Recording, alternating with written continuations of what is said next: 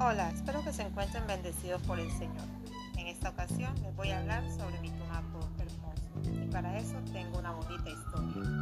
Contaban mis abuelos que hace muchos, muchos años, al comienzo de los tiempos, tres enormes peces rojos salieron a recorrer los mares del mundo.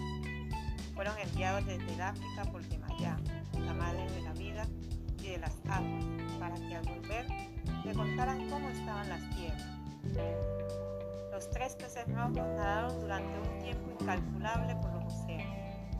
Un día, después de navegar sin parar, se sintieron cansados y decidieron reposar a las orillas de los manglares del Pacífico.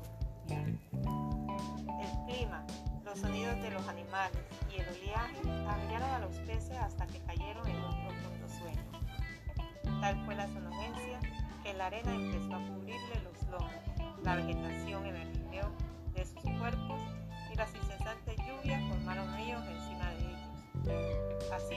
como los peces se transformaron en las tres islas, Tumaco, Viciosa y El Mono.